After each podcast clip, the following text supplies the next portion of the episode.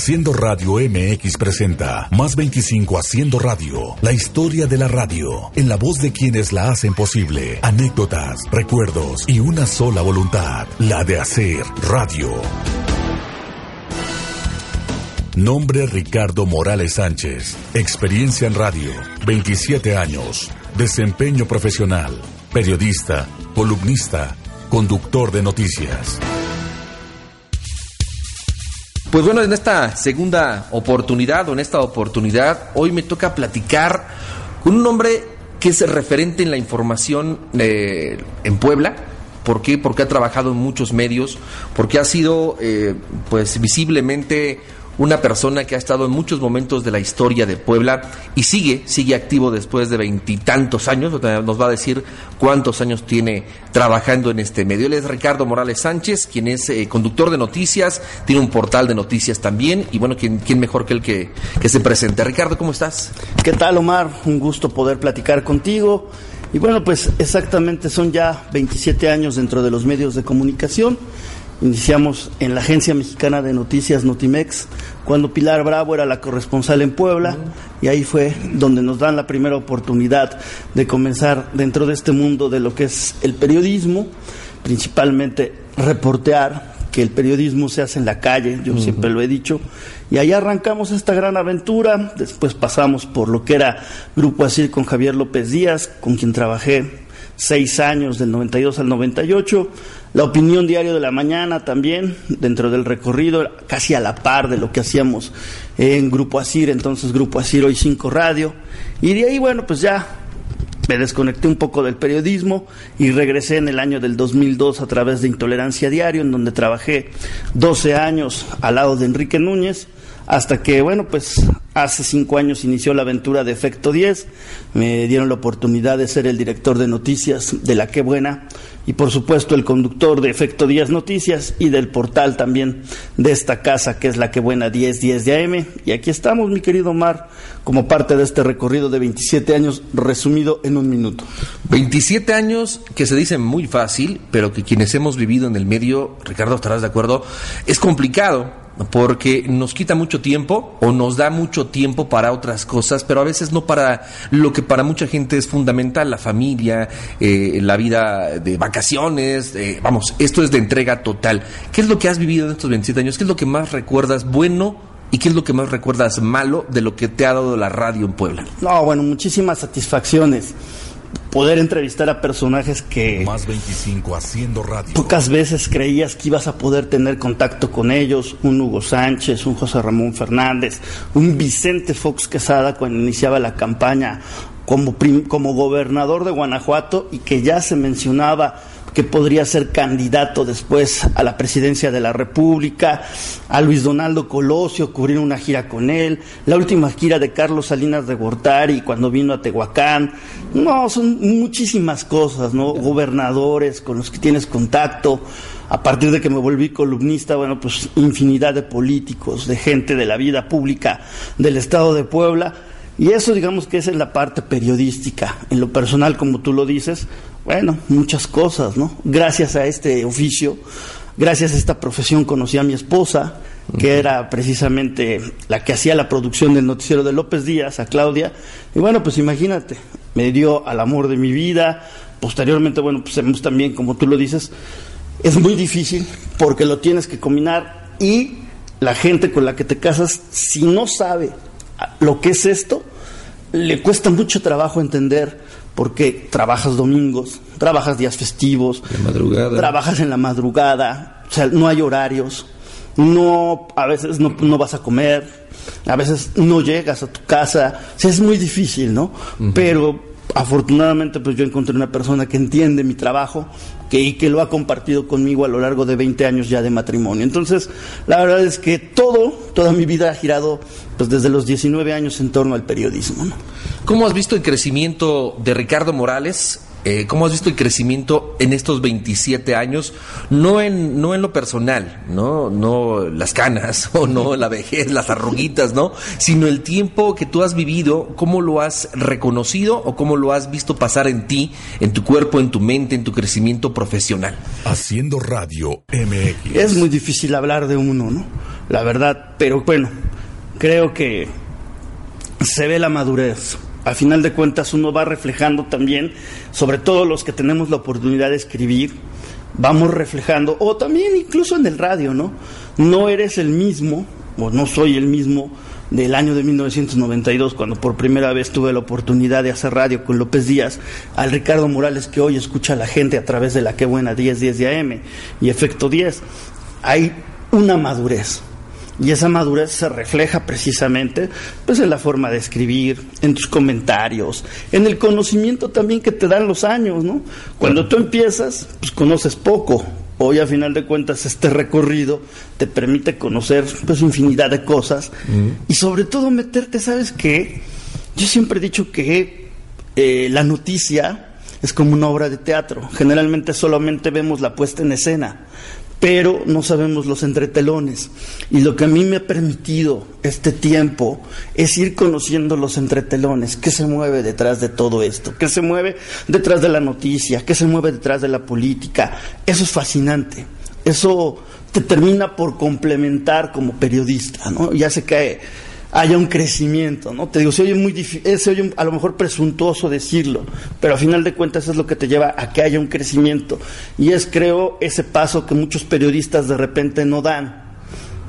Creo que cuando tú encuentras el entretelón de las cosas es cuando ya, digamos que das el crecimiento, ¿no? En la radio, Ricardo, ¿qué, qué es lo que tú prefieres?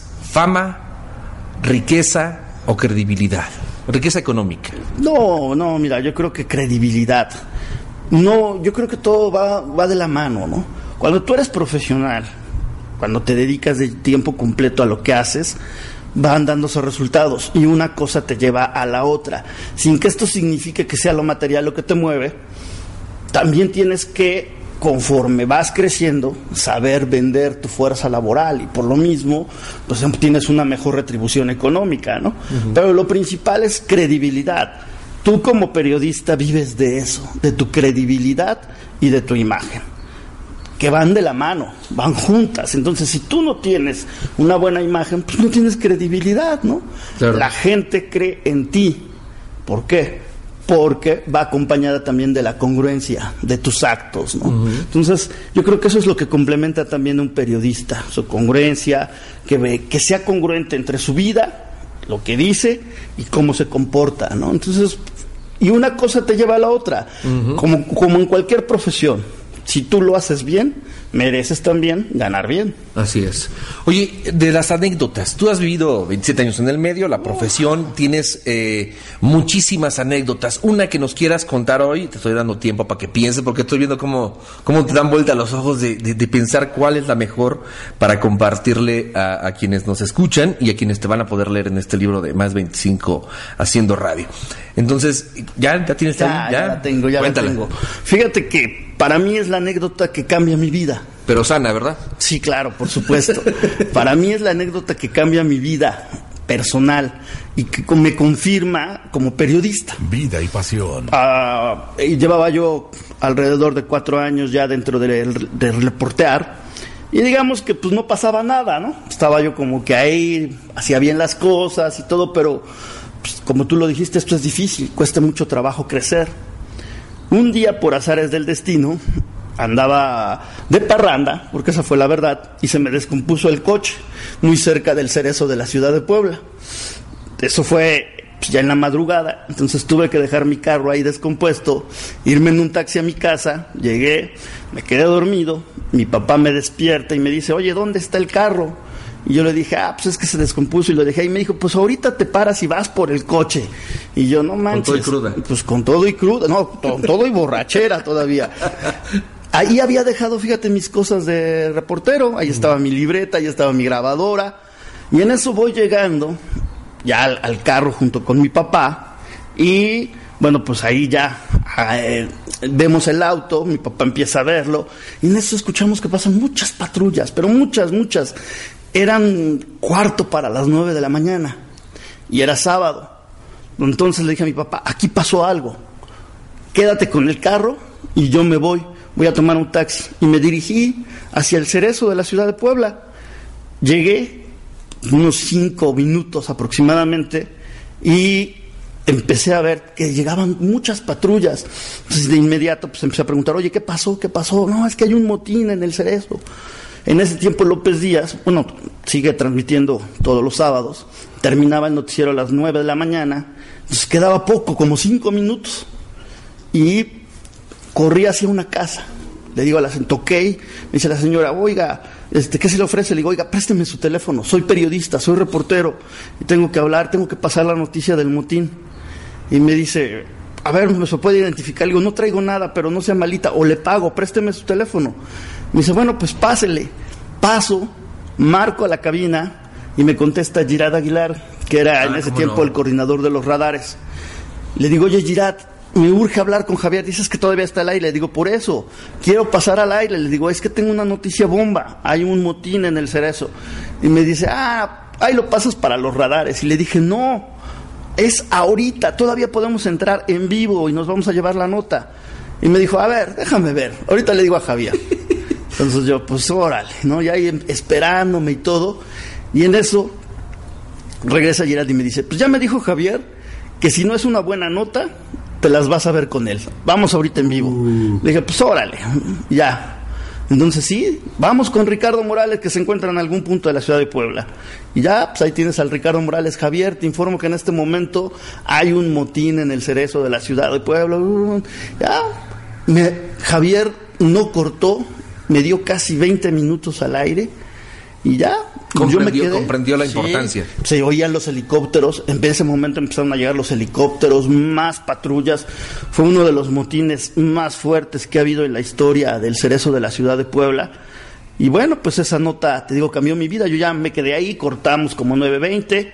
Ya me habló por teléfono a mi celular, que me lo llevaron en un taxi y ya estuve transmitiendo cada hora como los, los radares, cómo iba la situación, hasta las más o menos cuatro de la tarde que pedí que alguien me fuera a cambiar, porque pues imagínate, no había dormido casi todo, crudísimo y no había dormido.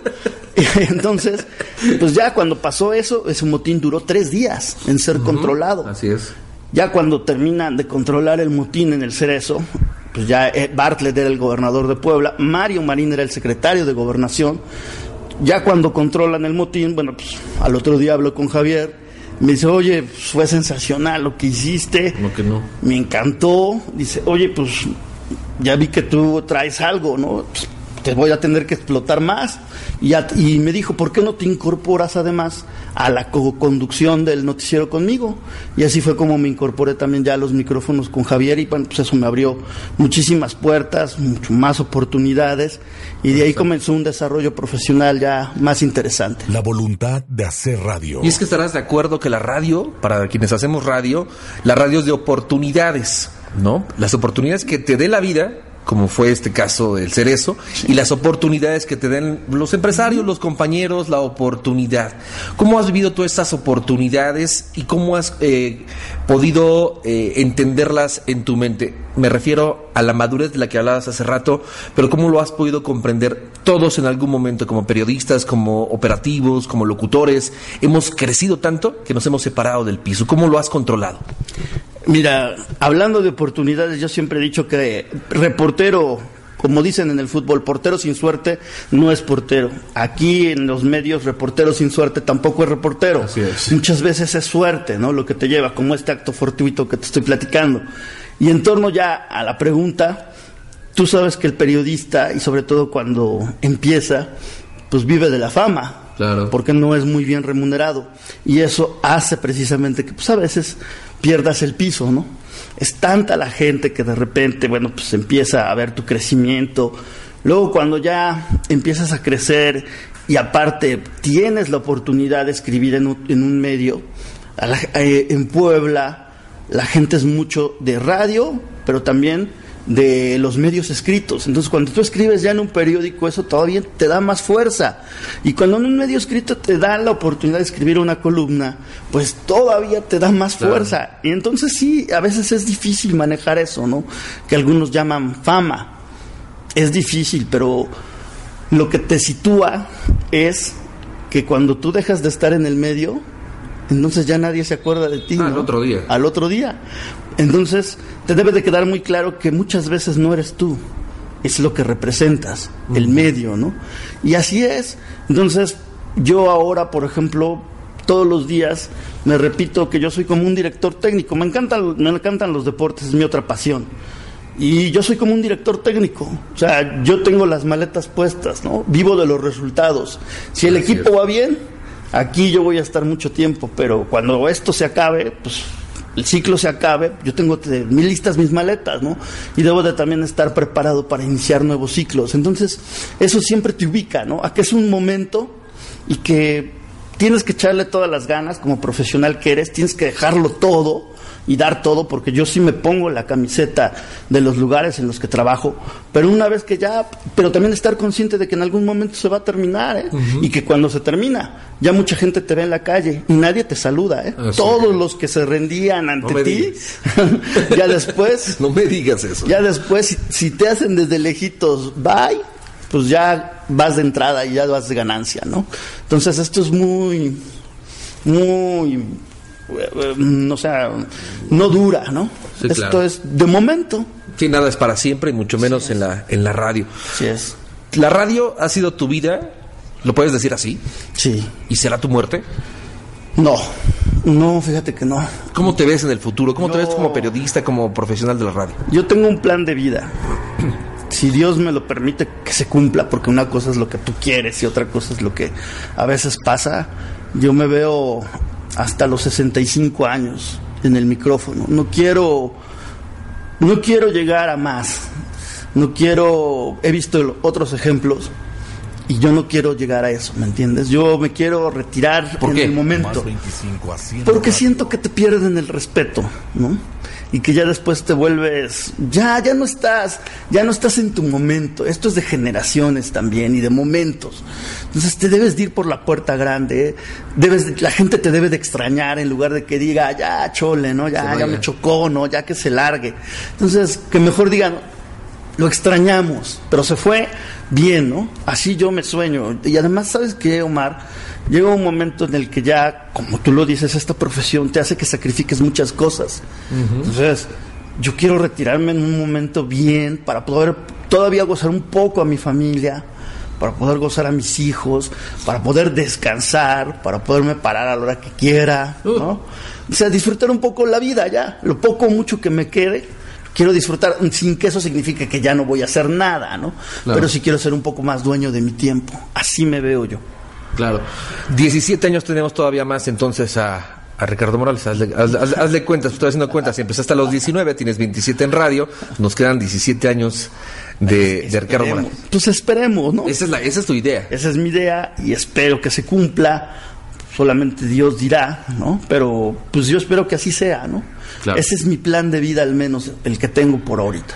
Tú has combinado, Ricardo, eh, el periodismo escrito con el periodismo al aire. Es muy, muy, muy diferente. La repetición en la radio es, eh, eh, tiene que ser constante, bueno, tiene que ser así.